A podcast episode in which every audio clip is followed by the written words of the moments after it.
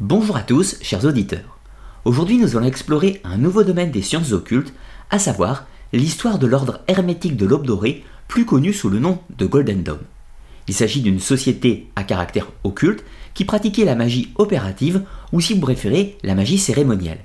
Cette organisation, qui va exister à la fin du 19e siècle, va durablement influencer l'ésotérisme au 20e siècle et notamment le célèbre Aleister Crowley. L'ordre hermétique de l'aube dorée, ou la Golden Dawn, est parfois considéré comme une étoile fulgurante dans le monde de l'ésotérisme. C'est une organisation à caractère initiatique qui a existé pendant seulement 17 ans, qui a pris naissance en 1888 pour s'éteindre, du moins dans sa forme originelle, en 1905. Donc une existence relativement courte, mais qui va durablement influencer le monde de l'ésotérisme et surtout de la magie opérative.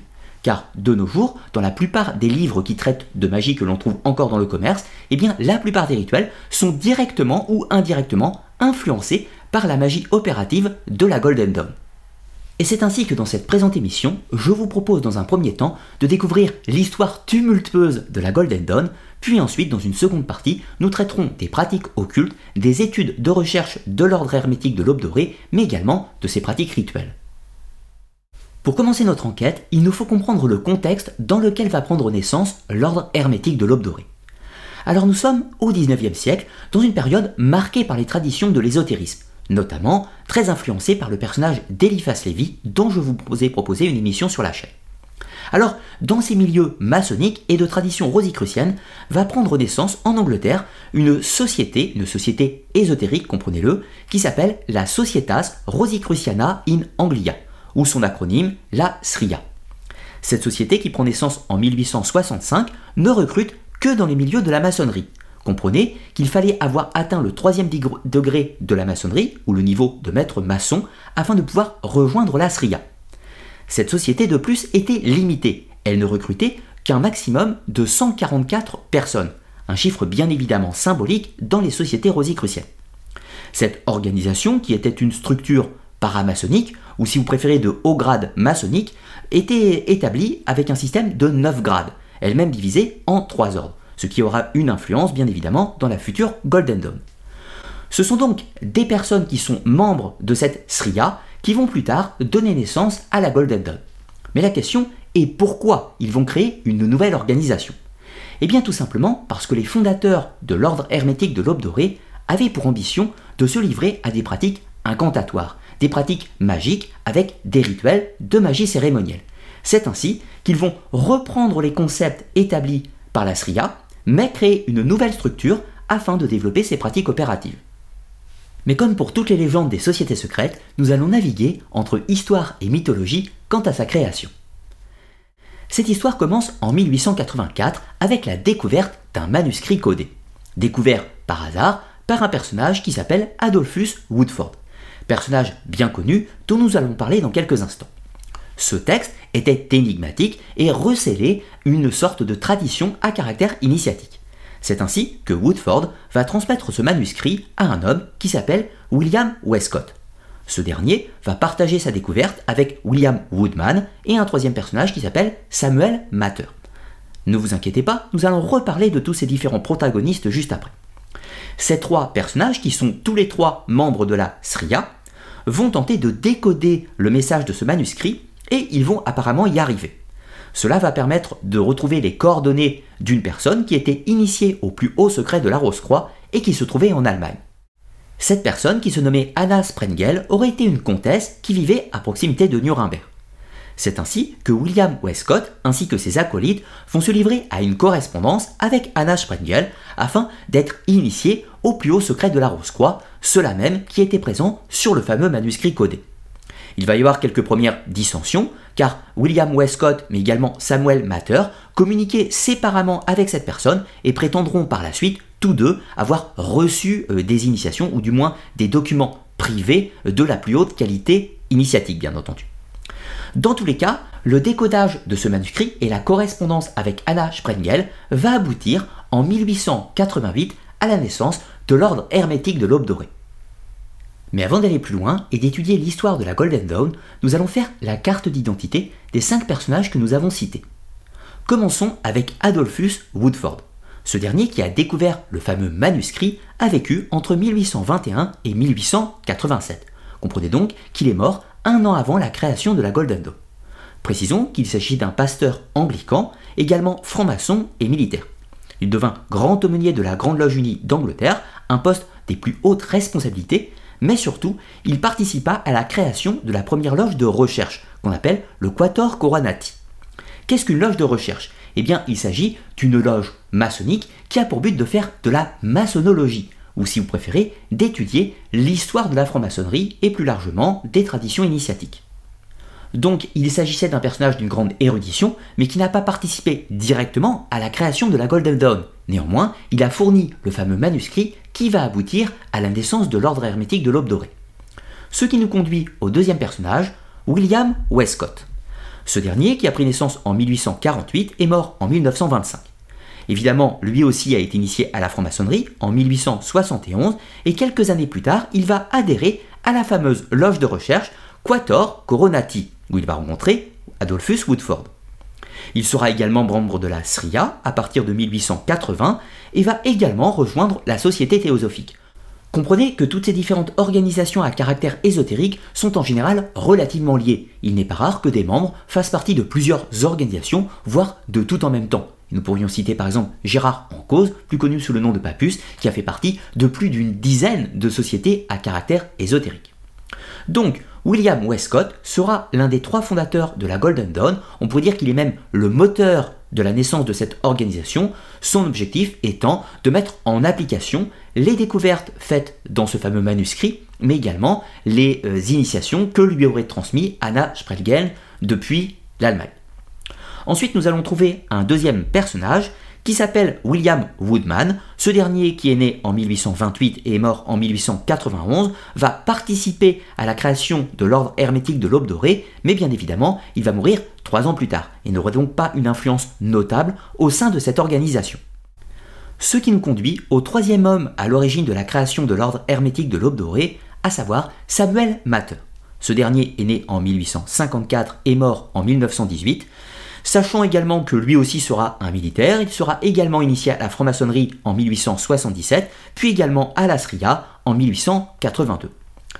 Il y a néanmoins une particularité notable avec Samuel Matter. Ce dernier était passionné par les arts occultes depuis sa plus tendre enfance et a toujours eu l'ambition de développer la magie opérative. Et s'il n'est pas forcément le moteur initial de la Golden Dawn, c'était plutôt William Westcott, il en sera sans doute celui qui va le développer et mettre en place tout le système rituel de cette organisation. Et maintenant, il nous reste à parler du cinquième personnage, celui d'Anna Sprengel, qui n'a probablement jamais existé. C'est une sorte de figure morale, un euh, symbole fondateur qui participe donc à la légende de la fondation de la Golden Dawn, puisque c'est elle, appartenant à la Rose-Croix d'Or en Allemagne, société tout aussi légendaire, qui aurait transmis euh, des éléments rituels, qui aurait transmis les patentes permettant à William Westcott, mais également à Samuel Matter, de créer une branche de cette Rose-Croix d'Or en Angleterre sous le nom de Ordre hermétique de l'Aube dorée ou Golden Dawn. Donc Anna Sprengel, qui est un personnage que l'on pourrait qualifier de mythologique, puise néanmoins peut-être ses inspirations dans un personnage bien réel. Car il est de coutume, dans le monde de l'ésotérisme, de dire les choses parfois en les détournant ou en les masquant sous un voile de mystère. Et c'est ainsi que l'on pourrait s'intéresser à un personnage qui s'appelait Anna Kingsford et qui elle-même était une femme adepte des arts occultes et qui avait créé une fondation qui s'appelait l'Hermetic Society en 1884 et qui a développé des concepts relativement proches de ceux de la future Golden Dawn. Anna Kingsford a une vie particulièrement intéressante, d'abord membre de la Société théosophique, puis ensuite très critique envers les pensées d'Elena Blavatsky avec les prétendues révélations des soi-disant maîtres invisibles ou des Mahatmas. Donc c'est ainsi que Anna Kingsford a pris son indépendance pour développer une société rosicrucienne ou d'ésotérisme chrétien. Or, les futurs fondateurs de la Golden Dawn fréquentaient assidûment l'Hermetic Society entre 1884 et 1888. Or, Anna Kingsford est décédée en 1888 justement, et c'est à ce moment-là que la Golden Dawn va prendre naissance, que l'on pourrait qualifier euh, comme une sorte de continuité de l'Hermetic Society, en plus d'être une manifestation de l'Asria. Donc, la Golden Dawn va pouvoir commencer son aventure en pratiquant ou en explorant les domaines de la magie cérémonielle. La naissance bien réelle de la Golden Dawn se produit en 1888, pour être exact au mois de mars, avec la création de la première loge de l'ordre hermétique de l'Aube dorée à Londres. Il s'agit du temple appelé Isis Urania et qui porte le chiffre de numéro 3. Alors, pourquoi numéro 3 Eh bien, encore une fois, d'après la légende, il y aurait cette société mère qui vivrait en Allemagne, avec le temple mère, numéro 1, puis également le temple numéro 2 sous le nom de Hermanubis. C'est d'ailleurs depuis là-bas que les fameux documents ou les patentes rituelles ont été envoyés soi-disant à William Westcott. Donc le temple Isis Urania est le premier d'une longue série pour la Golden Dawn. Il y a quand même quelques petites spécificités avec cette organisation ésotérique. Tout d'abord, contrairement à la franc-maçonnerie dans sa forme globale, mais également contrairement à la Sria, les hommes et les femmes pouvaient tous les deux être acceptés et être initiés. Donc c'est une société mixte, ce qui encore une fois n'était pas fréquent à cette époque. C'est ainsi que lors de l'ouverture, il y aura neuf initiations et notamment un personnage très important, celui de Monia Bergson, future Madame Matter. Au niveau du fonctionnement, l'ordre hermétique de l'aube dorée reprend sensiblement le même modèle que la Sria. Donc avec un premier ordre qui se découpe en cinq grades, le premier le néophyte, puis le zélator, le théoricus, le praticus et le philosophus. Donc, au début, la Golden Dawn n'est pas encore une société qui pratique la magie cérémonielle. C'est l'objectif, notamment surtout de Samuel Matter, mais néanmoins, au tout départ, il y a la mise en place de la structure, de l'organisation, avec la création donc du premier temple, Isis Urania, mais euh, la magie opérative n'est pas encore d'actualité au sein de la Golden Dawn. Cela va venir un petit peu plus tard. Alors poursuivons justement cette aventure sur les premières années de cette société ésotérique. Au mois de mars 1890, soit deux ans après la création, nous retrouvons 55 membres au temple Isis Urania à Londres. Et bien qu'il porte le numéro 3, en réalité, c'est bel et bien le premier temple de la Golden Dome. Ensuite, il y a un autre temple, celui d'Osiris à Weston-super-Mare, où on compte 8 membres, puis celui d'Horus à Bradford, qui compte 13 membres. Donc une société qui se développe plutôt modestement, mais qui développe de nouvelles structures. Néanmoins, les choses se gâtent en 1891 avec la mort de William Woodman. Ce dernier était, je vous rappelle, le troisième homme à l'origine de la création de la Golden Dawn. Il permettait de faire un peu tampon entre d'un côté William Westcott et de l'autre côté Samuel Matter. Cela marque le début d'une guerre de pouvoir entre les deux membres fondateurs historiques encore en vie. L'année suivante, en 1892, c'est la création de l'ordre intérieur, ou des grades supérieurs si vous préférez, sous le nom de Rosae, Rubae et Aurea Cursis.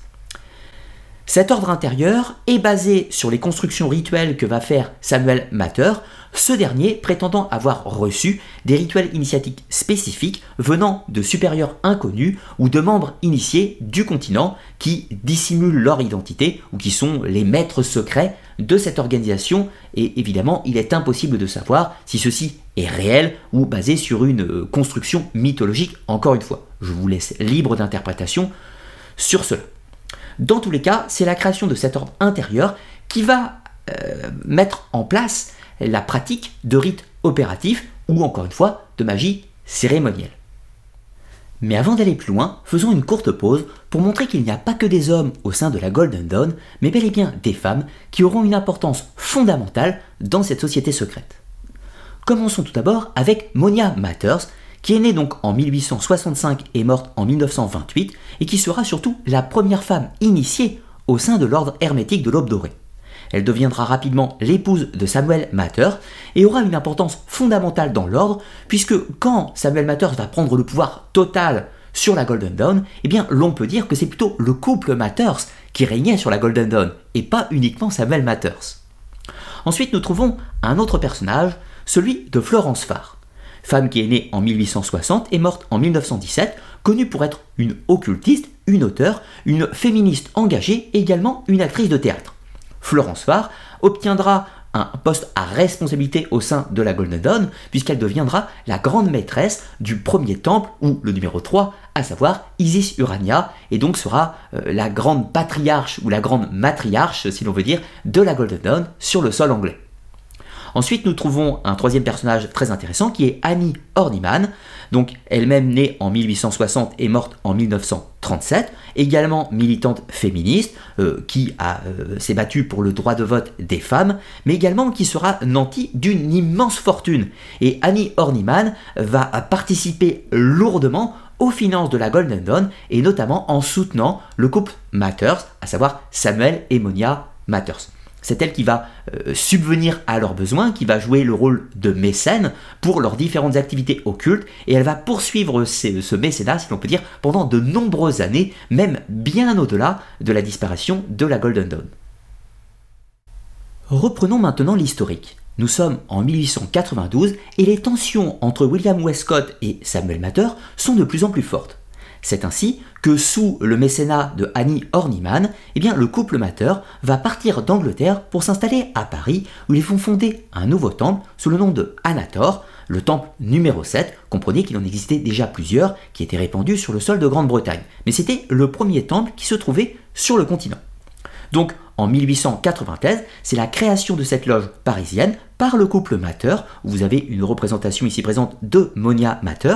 Et on va dire que hum, Paris, à cette époque, était la capitale du monde de l'ésotérisme. Tous les grands noms euh, du monde occulte fréquentaient les sociétés parisiennes et euh, l'ordre hermétique de l'aube dorée ne fera pas exception. Ce temple Anator aura un certain succès et va voir passer les plus grandes personnalités de l'ésotérisme de cette époque, notamment Gérard Cause, Papus, mais également Jules Bois et de nombreux autres. Nous précisons également que euh, Samuel Mater et Monia Mater, bien sûr, euh, fréquentaient également d'autres cénacles occultes, notamment l'ordre martiniste de Papus, la Société théosophique. Voilà, tout ce petit monde occulte parisien se fréquentait, se connaissait bien entendu. Pour ce qui est de la vie propre de l'ordre hermétique de l'Aube dorée, ce qu'il faut comprendre à ce stade, en 1893, c'est que nous avons William Westcott qui règne seul en Grande-Bretagne et Samuel Mater, ou le couple Mater, qui règne seul en France et on va voir que les luttes d'influence vont commencer à prendre de l'importance. C'est également le moment où va prendre naissance cet ordre intérieur qui est réservé à la magie cérémonielle. Et on va voir un peu l'organisation hiérarchique de cette deuxième structure. Le deuxième ordre va se composer de plusieurs grades. Tout d'abord, le seigneur du portail, qui est une sorte de degré intermédiaire qui symbolise le passage entre le premier ordre et le deuxième ordre. Ensuite, on va avoir l'adeptus mineur, qui se divise lui-même en trois sous-catégories, avec le début euh, de la mise en pratique des rituels opératifs, puis ensuite l'adeptus major et l'adeptus exemptus. Mais ce n'est pas tout, il existe encore une troisième structure au sein de la Golden Dawn, donc après le premier ordre, dédié à la théorie, puis le deuxième ordre dédié à la pratique de la magie opérative, eh bien nous allons trouver le troisième ordre qui est dédié aux plus hautes opérations de magie cérémonielle et surtout à la magie énochéenne basée sur les concepts de John Dee. Alors, dans ce troisième ordre, nous allons trouver une nouvelle hiérarchie avec trois grades. Tout d'abord le Magister Templi, puis le Magus, puis le Ipsissimus. Mais il y a quand même une chose à préciser avec ce troisième ordre, c'est qu'il ne concerne pas tout à fait la réalité. Je m'explique. Dans le premier ordre, nous avons des adeptes qui sont initiés, qui étudient la théorie et qui vont pouvoir monter en grade. Puis dans le deuxième ordre, il y a la mise en application de ces théories avec la magie cérémonielle. Puis dans le troisième ordre, ce sont les plus hauts initiés qui vont tenter des opérations théurgiques pour entrer en contact directement avec ces fameux supérieurs inconnus. Or, les membres de ce troisième ordre, certains d'entre eux ne sont pas des humains ou des gens qui ne sont pas vraiment sur Terre, qui sont euh, des hypothétiques entités euh, qu'on appelle les supérieurs inconnus. Alors encore une fois, libre à vous euh, d'adhérer ou non à ce type de théorie. Il ne s'agit pas pour moi de dire si cela est réel ou si ceci est de la fabulation. Je vous explique simplement le fonctionnement hiérarchique et symbolique que nous allons trouver au sein de cette société secrète. Donc, comme vous l'aurez compris, les seules personnes qui peuvent atteindre ce troisième ordre sont ceux qui ont réussi des opérations théurgiques qui les auraient mis hypothétiquement en contact avec ces fameux supérieurs inconnus ou ces entités qui président à la Golden Dawn indirectement. Alors, maintenant poursuivons avec l'historique de l'organisation, euh, sachant que l'âge d'or de l'ordre hermétique de l'aube dorée s'étend sur une période allant de 1892 jusqu'à 1899. Mais au milieu de cette période, il va y avoir un élément d'importance, puisqu'en 1896, William Westcott, l'un des deux fondateurs historiques, va devoir prendre ses distances avec la Golden Dawn, il va devoir quitter l'organisation, car ses employeurs vont apprendre son appartenance à cette structure ésotérique et vont lui donner euh, sensiblement le choix, soit de perdre son travail, soit de quitter cette organisation. Et donc William Westcott va quitter la Golden Dawn, et de ce fait, Samuel Matter, l'autre membre fondateur, va se trouver seul aux commandes et va commencer à mettre en place un régime que l'on peut qualifier d'un peu dictatorial au sein de cette structure, de cette organisation ésotérique. Alors, Samuel euh, Matter, qui est basé donc à Paris, au temple Anator, va devoir déléguer quelqu'un pour prendre le contrôle des euh, loges londoniennes, ou anglaises plus généralement. Et il va confier cette mission à Florence Farr. Et donc Florence Farr va accepter euh, de prendre ce poste sous la volonté de Samuel Matter. C'est également quelques temps plus tard qu'un personnage insolite va arriver au sein de la Golden Dawn. Il s'agit bien sûr d'Alester Crowley, euh, haut personnage connu du monde de l'ésotérisme, et ce dernier va rejoindre euh, la Golden Dawn directement à Paris. Il sera initié au temple Anator, et assez rapidement il va devenir le petit protégé de Samuel Matter. Mais l'année suivante, les choses commencent à se gâter au sein de l'organisation.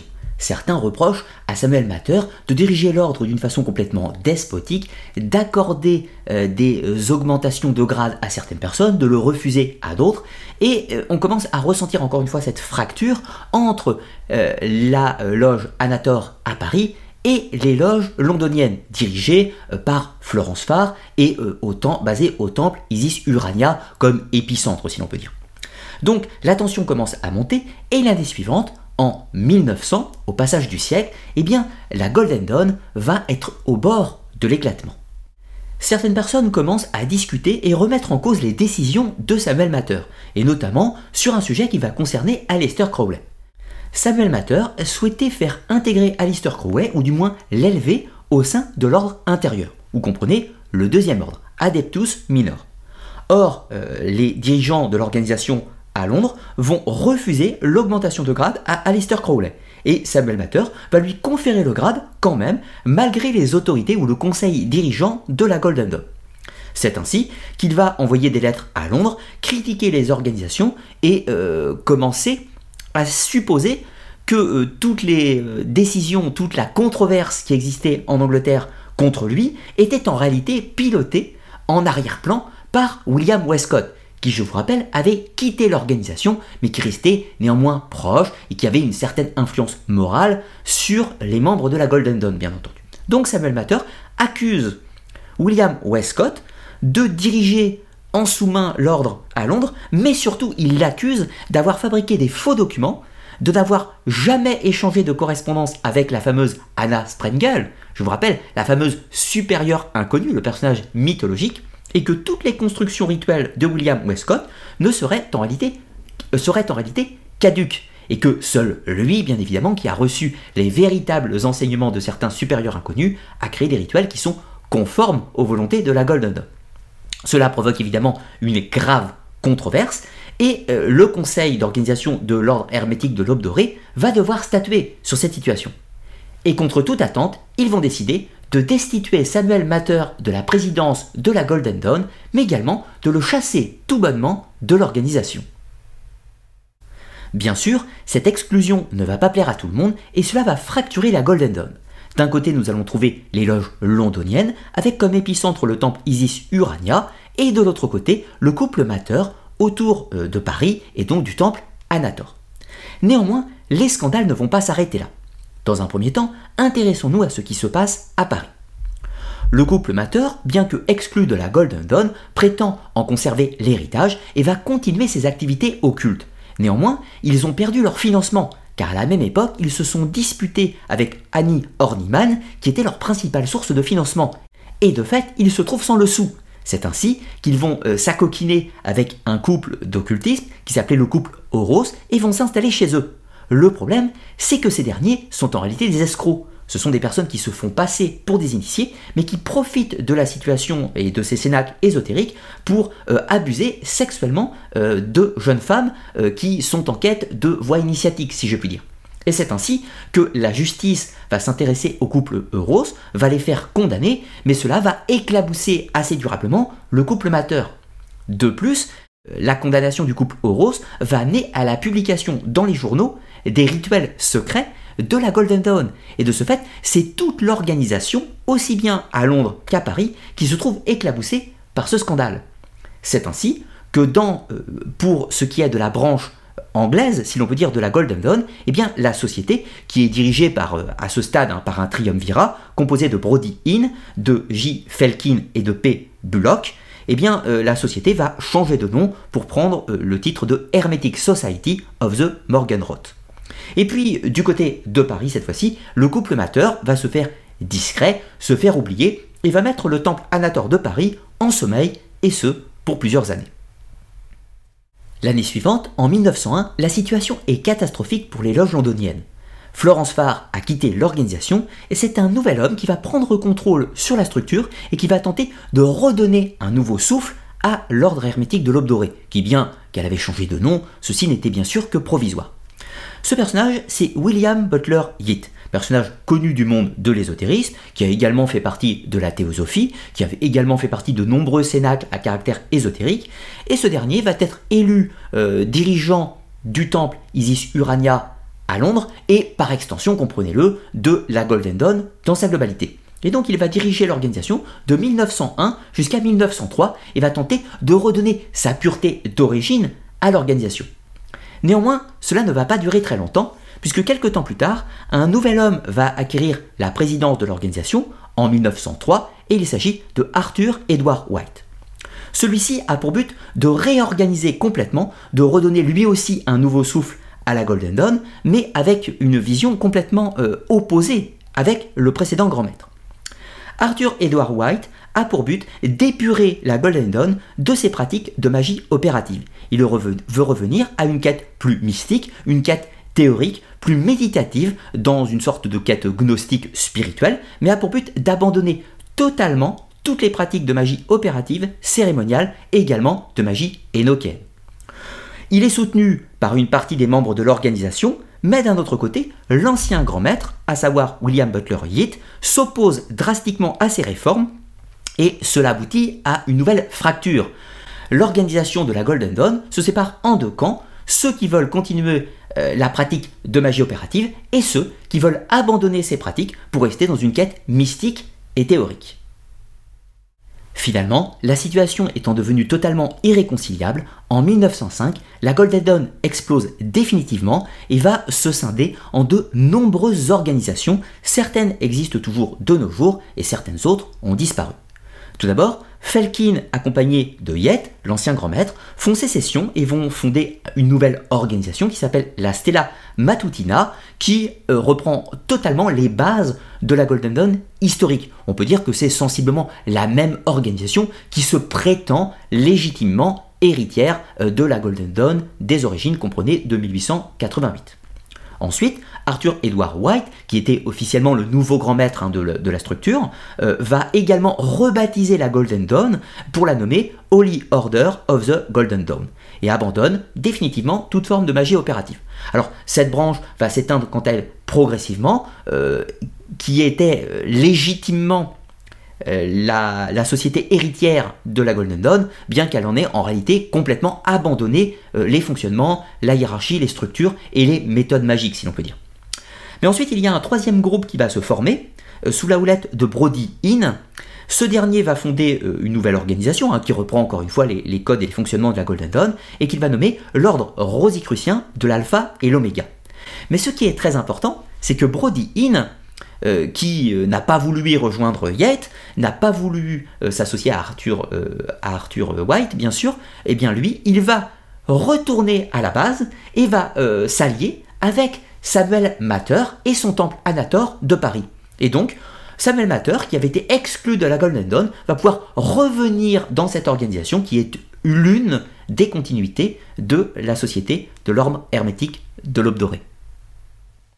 Donc pour conclure sur la partie historique, nous avons la Golden Dawn qui est née de plusieurs influences, tout d'abord de ce milieu maçonnique, mais surtout de la SRIA, la Societas Rosicruciana in Anglia, mais également de l'influence mythologique de Anna Sprengel, comprenez qu'il faisait référence à tous les manuscrits ou toutes les traditions rosicruciennes qui existaient préalablement, mais également de façon plus directe avec l'Hermetic Society de Anna Kingsford.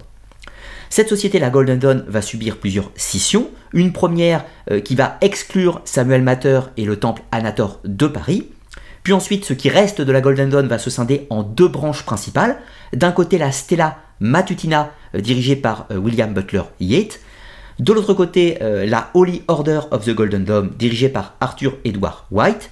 Et puis, euh, une troisième partie de la scission, euh, qui s'appelle l'ordre rosicrucien de l'alpha et l'oméga de Brody Inn, qui va euh, s'allier avec l'héritage de la Golden Dawn de Paris, ou si vous préférez, le couple Mater et le temple Anator. Alors, ces différentes branches vont elles-mêmes subir diverses cessions au cours du temps, bien évidemment. Notons également un autre héritage de la Golden Dawn qui viendra de Alistair Crowley, qui lui-même va créer une organisation qui va reprendre tous les codes de la Golden Dawn et qu'il va nommer l'Astrum Argentum et qu'il va créer en 1907.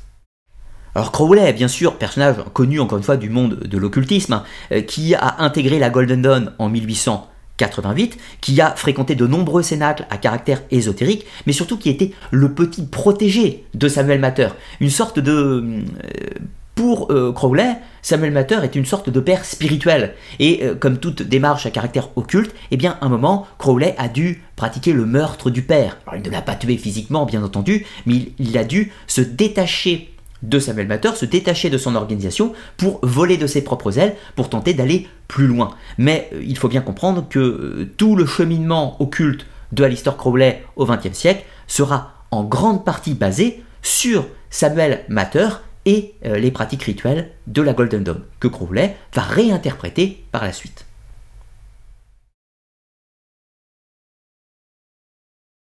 Alors maintenant que nous avons terminé l'historique de cette société ésotérique, nous allons pouvoir nous intéresser à la pratique. Quels étaient les rituels, les concepts magiques qui étaient pratiqués au sein de la Golden Dawn et surtout qui vont influencer durablement le monde de l'ésotérisme par la suite? Car même si la, euh, société hermétique de l'Aube dorée a vécu 17 ans, son influence est particulièrement notable dans toutes les formes de magie rituelle encore de nos jours. Alors pour commencer, l'on peut découper les centres d'intérêt de la Golden Dawn en plusieurs catégories, ce qui va concerner le premier ordre, ce qui va concerner le deuxième ordre, ou la magie opérative, et finalement le troisième ordre, celui qui concerne les supérieurs inconnus ou les très hauts initiés. Dans le premier ordre, on va y trouver toutes les constantes euh, des intérêts euh, d'ordre sciences occultes. Hein. Comprenez l'astrologie, le tarot divinatoire, la géomancie, l'hermétisme, ou du moins toutes les traditions qui se revendiquent de l'hermétisme, mais également la talismanie et la fabrication d'amulettes, et la cabale au sens théorique, hein, c'est-à-dire une cabale au sens de l'étude des concepts, de l'alphabet, de l'arbre des séphiros, etc., mais pas de pratique à ce stade. Et ensuite, on va trouver également euh, les concepts spirituels de la gnose, euh, de la mystique, de l'ésotérisme chrétien, si vous préférez. Et puis, euh, dans le deuxième ordre, c'est la mise en application de tout ce qui a été appris. Tout d'abord avec la magie cérémonielle, ou si vous préférez les opérations de théurgie ou d'invocation, mais également tout ce qui va être la projection astrale ou la décorporation, ce qui consiste à contrôler ses rêves lucides, à projeter son double spirituel dans le but d'avoir des expériences mystiques, et puis ensuite, on va y trouver dans ce deuxième ordre tout ce qui va être les pratiques de l'alchimie opérative. Donc l'alchimie spirituelle, c'est-à-dire l'alchimie qui, consiste à faire une sorte de transformation intérieure, mais également l'alchimie opérative euh, avec, euh, avec la, la, quête de la pierre philosophale et du grand œuvre. Et puis ensuite, c'est aussi la cabale opérative. Alors comprenez que parfois ces sujets se mélangent. Quand on parle de euh, magie cérémonielle, on peut également parler de cabale opérative. Ce sont des termes différents qui désignent souvent plus ou moins la même chose. Mais comprenez bien qu'à ce stade, on parle d'opération magique. Et puis, dans le troisième ordre, c'est très délicat, puisqu'il n'existe pas spécialement d'écrit qui en parle, euh, ou le mentionne parfois, mais avec euh, des difficultés pour vérifier la source de ces données, si je puis dire. Donc ce que l'on sait, du moins, c'est que dans ce troisième ordre, il est pratiqué la magie énochéenne, qui est donc un système de magie théurgique, opérative hein, bien sûr, euh, qui a été inventé par John Dee, un euh, magicien, si l'on peut dire, euh, du XVIe siècle, qui avait développé tout un nouveau concept avec l'idée de la langue des anges, et donc du langage secret des êtres célestes, qu'il a appelé le système énochéen, et que la Golden Dawn va se réapproprier, va réinterpréter et va surtout mettre en application. Alors ensuite, quelles sont les sources de réflexion ou qui ont inspiré la Golden Dawn eh bien, l'on peut citer bien sûr John Dee, comme je vous le disais à l'instant, mais notons également quelques autres personnages notables du monde ésotérique, à commencer par Eliphas Lévy, le pape de l'occultisme, et également Papus ou Gérard Encausse, qui a eu une influence notable sur la Golden Dawn, qui a d'ailleurs été membre lui-même de la Golden Dawn euh, et euh, de nombreuses autres organisations. On peut citer comme référence notable également euh, l'abbé Tritem et également Henri Cornelius Agrippa, qui sont des mages célèbres ayant vécu pendant la période de la Renaissance. On trouve également une influence ou une réutilisation, une réadaptation plutôt de certains textes à caractère euh, occulte, euh, proposant des systèmes d'opérations magiques, à commencer par les clavicules de Salomon, le livre d'Abrabelin le mage, ou encore le Corpus Hermeticum, euh, dans une sorte de mise en application pratique, bien sûr. On peut également noter l'influence de la tradition rosicrucienne de façon large, mais également de la tradition maçonnique. Alors pourquoi la tradition maçonnique? Puisque la Golden Dawn ne se revendique pas de la maçonnerie, mais néanmoins tous les membres de la Golden Dawn ont fréquenté euh, la maçonnerie, mais surtout le système rituel et le système d'organisation hiérarchique est fondamentalement copié sur les systèmes de haut grade de la maçonnerie. Donc on peut y déceler une influence. Et on pourra également noter l'influence de la société théosophique, donc d'Elena Blavatsky. On va retrouver ce concept des euh, supérieurs inconnus ou des maîtres ascensionnés, euh, même si une différence fondamentale existe entre la théosophie et la Golden Dawn, c'est que dans la théosophie, euh, il y a une philosophie qu'on pourrait euh, qualifier d'orientalocentriste, qui considère que tout ce qui se passe en Orient est plus intéressant dans un cadre ésotérique, alors qu'inversement la Golden Dawn recherche plutôt un ésotérisme plutôt occidental, si, l'on peut dire. Alors, euh, même si cela peut varier suivant les adeptes de la Golden Dawn, on remarque quand même que la Golden Dawn est une pure tradition exotérique de l'Occident. Et ensuite, on parlera comme dernière influence de ces hypothétiques manuscrits euh, donné par Anna Sprengel, mais dont on ne peut évidemment pas prouver l'existence. Il existe néanmoins une théorie intéressante qui dit euh, qu'en réalité, ces parchemins seraient euh, des écrits ayant appartenu à Eliphas Lévy, qui lui-même aurait récupéré des traditions rosicruciennes plus anciennes. Mais là, nous sommes toujours entre histoire et légende, et c'est très difficile de dissocier ce qui est vrai et ce qui ne l'est pas. Alors pour entrer dans le vif du sujet, citons quelques éléments qui sont euh, d'importance majeure au sein de la réflexion et de la philosophie mystique de la Golden Dawn. Et nous commençons avec l'arbre kabbalistique ou l'arbre des dix séphiros.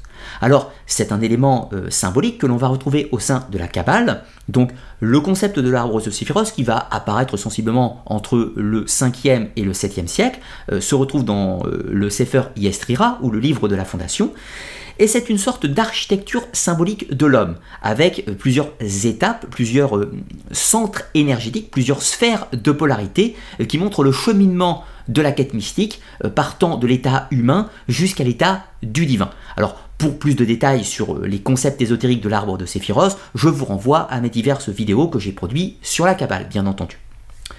Ensuite, sur un aspect plus rituel, on va retrouver de nombreuses pratiques au sein de la Golden Dawn. Alors, je vais vous citer à titre d'exemple quelques rituels qu'on y trouve, notamment le rituel du pentagramme, le rituel de l'hexagramme et quelques autres. Alors, tout d'abord, le rituel euh, du pentagramme se trouve sous deux formes, le rituel mineur et le rituel majeur. Alors il s'agit d'une sorte d'incantation euh, rituelle euh, dans le but de créer une sorte de cercle d'invocation ou possiblement en opposition un cercle de bannissement. Alors qui intègre l'usage des quatre éléments, donc le feu, l'air, l'eau et la terre, également le cinquième, à savoir l'éther ou l'esprit ou d'autres vocables suivant les différentes traditions. Donc tout ceci s'organisant autour d'un pentagramme qui doit être tracé aux quatre points cardinaux à l'aide d'une épée et sous une forme rituelle avec différentes phrases d'incantation, euh, différentes phrases d'incantation qui sont en partie puisées dans la tradition kabbalistique. Ensuite, on va y trouver le rituel mineur de l'hexagramme. Il existe également le rituel majeur de l'hexagramme. Donc le rituel mineur hein, reprend sensiblement les mêmes idées que le rituel du pentagramme, si ce n'est qu'on travaille avec l'étoile à six branches ou le sceau de Salomon. Euh, qui fait intégrer euh, donc les sept astres visibles. Alors les sept astres visibles comprenaient le Soleil, la Lune, Mercure, Vénus, Mars, euh, Jupiter et Saturne. Alors bien évidemment, vous me direz, l'étoile à six branches ne concerne que six branches. En effet, ces six branches représentent donc six des astres visibles, mais au centre se trouve le Soleil, qui est le point sur lequel gravitent les autres éléments. Alors, de la même façon, hein, le rituel euh, de l'hexagramme euh, se pratique au sein de la Golden Dawn avec euh, le tracé symbolique de ce sceau aux quatre points cardinaux avec des mots d'incantation, des phrases rituelles, dans un schéma ou un parcours si vous préférez, afin de créer une sorte de portail d'invocation ou inversement un rite de bannissement de la même façon. Ensuite, vous allez retrouver un autre rituel qui s'appelle celui de l'arbre de vie et qui reprend donc l'architecture de l'arbre des dix séphiros, mais qui est dupliqué sur le corps humain, dans une sorte de transe méditative. Le but étant euh, d'absorber ou euh, de recevoir les énergies dites célestes, mais également les énergies toniennes de la Terre, et de les mélanger par un système hein, euh, très hermétique, à savoir ce qui est en haut est comme ce qui est en bas, et ce qui est en bas est comme ce qui est en haut, tels deux serpents qui doivent se mélanger, s'unir dans une sorte d'alchimie spirituelle. Et c'est donc un rituel qui avait pour but, pour les membres de la Golden Dawn, de se mettre dans un état de transe méditative. Ensuite, on va retrouver euh, ce qu'on appelle les sigils. Alors les sigils, ce sont des sceaux, des sceaux qui sont tracés euh, avec certains concepts ésotériques.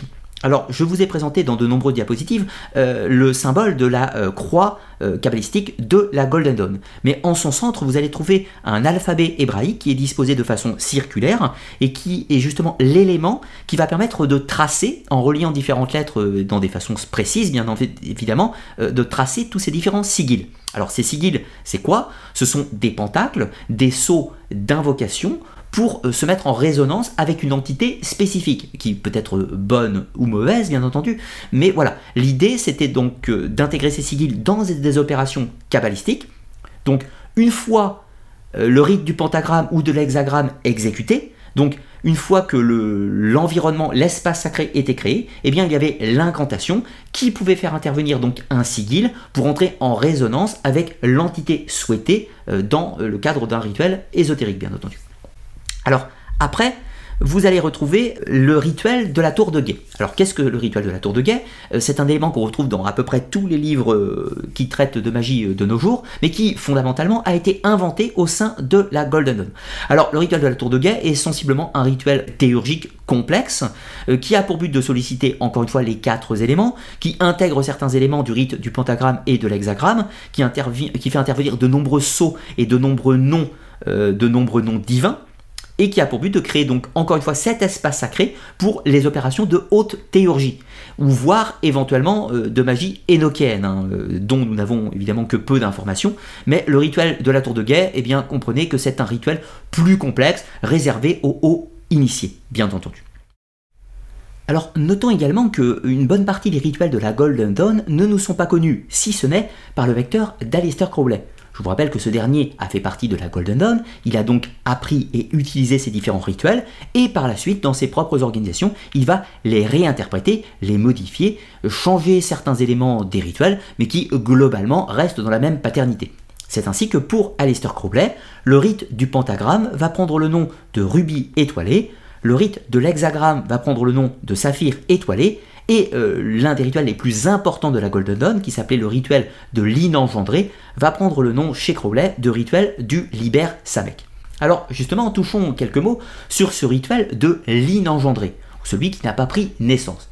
Eh bien, c'est un rituel qui, malgré ce mot euh, étrange, avait pour but de mettre l'individu, via une opération de magie cérémoniale et de haute théurgie, de mettre l'individu en résonance avec son propre ange gardien, son ange gardien personnel, ou son être céleste connecté à notre nous humain, si l'on peut dire. Donc c'était le rituel euh, qui nous est connu du plus haut degré de la magie énochéenne au sein de la Golden Dawn. Alors on dispose bien sûr de des éléments euh, rituels, des phrases, etc., et des différents symboles et euh, mouvements qui doivent être effectués dans ces rituels dans les communications qui existent sur les rites de la Golden Dawn que vous pouvez trouver bien sûr en librairie. Hein. Cela n'est pas, du tout, euh, pas du tout un secret absolu. Si l'on se donne la peine de chercher, vous pouvez tout à fait trouver euh, ces rituels. Alors bien évidemment, pour conclure, il ne s'agit, et je le rappelle encore une fois, absolument pas de vous dire si tout ceci est de l'ordre de la superstition et du folklore, ou si ceci a une quelconque réalité. Mon rôle n'est pas de vous dire si l'ésotérisme, la magie, les opérations théurgiques ou quoi que ce soit ont une réalité. Ce n'est pas mon travail. Mon but est de vous présenter l'historique de cette organisation et quelles étaient les pratiques en usage dans cette société à caractère ésotérique. Alors, pour conclure, ce que l'on peut retenir de la Golden Dawn, c'est que c'était une société euh, donc initiatique occulte, mais comprenez opérative, qui a pratiqué avant tout le syncrétisme, qui a repris euh, de nombreuses traditions pour tenter de les réinterpréter à cette époque qui était la fin du 19e siècle.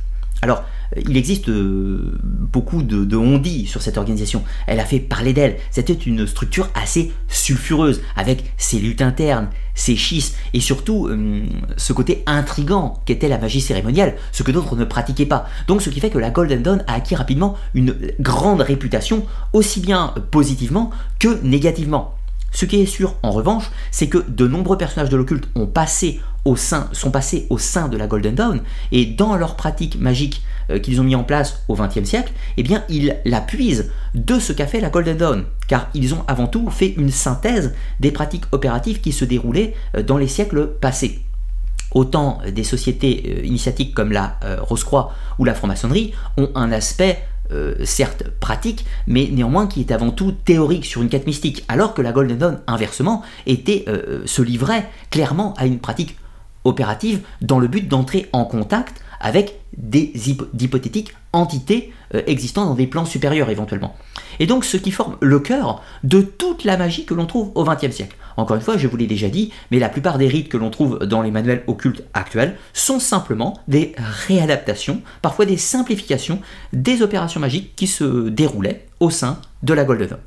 Alors, pour terminer, euh, ce qui est sûr de nos jours, c'est que la plupart des personnes qui s'intéressent à l'histoire ou à la pratique des sciences occultes reconnaissent en la Golden Dawn comme l'une des sociétés qui atteint le plus haut degré de pratique dans les arts occultes.